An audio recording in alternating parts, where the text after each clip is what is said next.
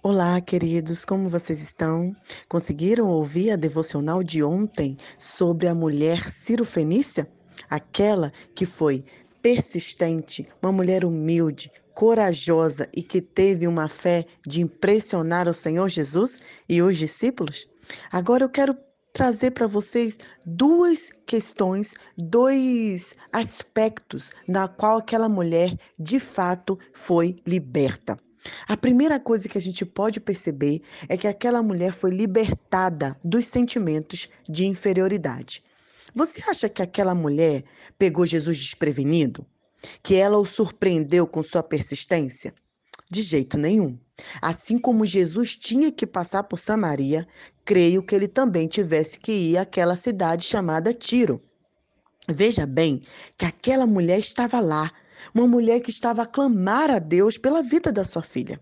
E no calendário do reino de Deus, escrito na agenda celestial de Jesus, já havia o nome dela. Não sei o nome dela. Simplesmente colocaram como a mulher cirofenícia ou a mulher estrangeira. Mas o detalhe é que Jesus sabia o nome dela. Jesus sabia o endereço dela. Jesus sabia quais eram as necessidades dela.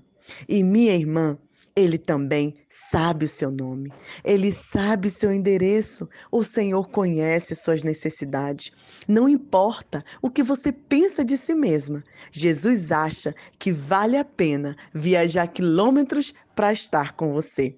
A mulher Fenícia poderia não ter ido a Jesus, mas ele foi até ela. Ele foi lá nem no Evangelho de Mateus, nem no Evangelho de Marcos mencionaram nenhuma outra atividade ocorrida em Tiro. Pelo que sabemos, Jesus não teve contato com nenhum dos habitantes daquela cidade, nem realizou outros milagres ali. Será que Jesus passou por toda aquela agitação só para ajudar aquela mulher e sua filha? Com certeza sim. Jesus, ele faz isso. Ele prova o seu amor com as suas filhas. Depois daquele encontro, a palavra de Deus diz que Jesus saiu dali e foi ao beira-mar da Galileia. Sua missão, então, naquela cidade, estava concluída. Às vezes, ele envia uma de suas ovelhas para ministrar até nós. Às vezes, tal ou talvez o encontro seja tão inesperado e tão complicado que sabemos que só pode ter acontecido por ordem divina. Isso é maravilhoso. Entender que nós somos filhas de Deus e que o Senhor faz questão de estar conosco, de nos abençoar, de estar ao nosso lado. Ontem, uma amiga compartilhou um, um, milagre que aconteceu com ela, né? Ela passou por um acidente, mas para a glória de Deus, a vida dela foi poupada. E nós estávamos conversando sobre isso, sobre o quanto Deus nos ama e que as dificuldades é, sempre vão aparecer. É, não vão deixar de existir, mas a certeza que a presença dele estará do nosso lado, isso é maravilhoso. Então aquela mulher entendeu que ela não era inferior, que ela não era uma excluída, mas ela era amada do Senhor. Eu quero te dizer, querida, que por mais que venham pensamentos negativos à sua mente, você é importante para Deus. Você é uma mulher maravilhosa. Você é uma mulher que tem buscado ao Senhor, que tem ouvido as devocionais, que tem se aprofundado na palavra. Então não permita que nenhum sentimento de inferioridade te aprisione. Não permita que ninguém te diga palavras negativas. Não permita que ninguém te exclua ou tente te excluir. Lembre-se que você é filha do Senhor e quando nós sabemos nossa identidade de Cristo, nós entendemos nosso real valor. E esse é o segundo aspecto pela qual aquela mulher foi liberta. Ela foi libertada para entender seu verdadeiro valor. Sabemos que Jesus veio numa época da história em que as mulheres eram consideradas insignificantes, inferiores e incompetentes. Infelizmente, né, meninas e meninos, homens e mulheres que estão me ouvindo, não é só na época de Jesus que existia isso. Ainda hoje, há muitas pessoas que pensam isso sobre nós mulheres. Os homens as tratavam com indiferença, indignação e desigualdade. Jesus, porém, derrubou as barreiras culturais e religiosas para conferir honra e respeito às portadoras da sua imagem. Eu quero sempre te lembrar que você é a imagem de Deus. À primeira vista, os comentários de Jesus à mulher Ciro Fenícia pareceram ofensivos, né? Jesus falou assim: Não, não, não vim para te salvar, não vim para você, né? Os versos ali. Mas não. No entanto, após a gente se aprofundar na palavra, a gente percebe a forma magnífica que Jesus utilizou para que aquela mulher exercesse a sua fé. Em Gênesis, conhecemos outra mulher que se sentia insignificante o nome dela era Agar, a serva de Sara, mulher de Abraão. Depois de anos de infertilidade, Sara convenceu o marido a deitar-se com sua serva, um costume comum naquela época.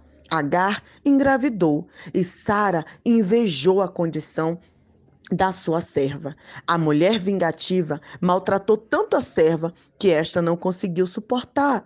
Agar fugiu para o deserto, maltratada e usada sozinha e com medo, insignificante e inferiorizada, desprezada e descartada. Você já se sentiu assim alguma vez? Você já se sentiu que alguém te usou e depois te abandonou? Você já se sentiu que alguém é, utilizou de seus dons e talentos ou de alguma forma de algo que você tinha e depois te desprezou? Pois é, Deus, porém, entrou em cena no momento da maior necessidade daquela mulher. Deus olhou para baixo e enviou um anjo para consolá-la e guiá-la.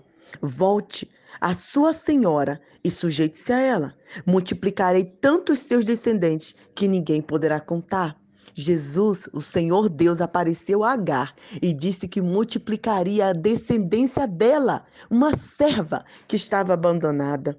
Agar ficou surpresa com a consideração que Deus destinou a ela, uma humilde serva, sentiu-se comovida pela graça de Deus e deu o nome de Elrói, o Deus que tudo vê.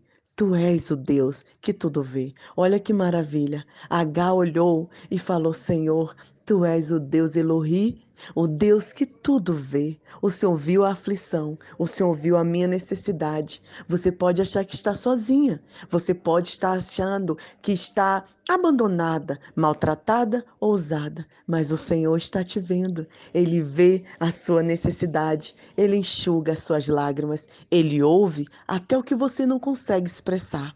Às vezes estamos sentindo uma dor tão profunda que não conseguimos usar as palavras. Eu lembro de uma música que ficou muito famosa no Brasil que diz assim: Espírito Santo, ore por mim, leve para Deus tudo aquilo que eu preciso. A gente está tão mal que a gente não consegue abrir a boca, mas o Senhor sabe o que nós estamos sentindo. É fácil cair na armadilha de sentir insignificante e inferior. Ah, ninguém me ama, ninguém se preocupa comigo, eu não tenho valor. Mas Deus está muito ocupado para me ouvir. Você pode estar pensando tudo isso. Deus não se importa com o meu sofrimento. Fui abandonado, estou em depressão, estou com ansiedade. Irmã, tudo isso é mentira. Mentira, em nome de Jesus, tira esses pensamentos de você. Porque Deus a ama tanto que enviou seu filho para morrer por você. E o chão é nivelado aos pés da cruz. Você é tão importante para Deus que ele sabe quantos fios de cabelos existem em sua cabecinha linda. Deus nunca dorme, sempre ouve suas orações. Jesus entende seu sofrimento, porque enfrentou um sofrimento idêntico. Na história de Jesus e a mãe Ciro Fenícia, vemos o mestre desviando do seu caminho mais uma vez para ministrar uma mulher desesperada e aparentemente insignificante. Por certo, essa tendência fez os discípulos pararem para pensar. Não era o que eles esperavam. Jesus sempre levava as mulheres a um nível de importância e dignidade que corriam no sentido contrário de tudo que eles conheciam. Jesus gosta de derrubar as barreiras da raça, da condição social, da religião, para chamar as mulheres para o centro. Ele fez isso naquela época e faz isso hoje. Deus libertou a mulher Ciro Fenícia de sentimentos de inferioridade ao enviar seu filho numa missão especial para ela. Por quê? Porque ela era uma mulher de valor. E você também. Senhor, nos ajude a entender que nós temos valor. Te peço em nome de Jesus que cada mulher, cada homem, cada pessoa que ouvir esse áudio possa perceber que são amados por ti, que são amadas pelo Senhor. Ó oh Deus, nos liberta do sentimento de inferioridade e nos ajude a entender o nosso real valor. Em nome de Jesus. Amém.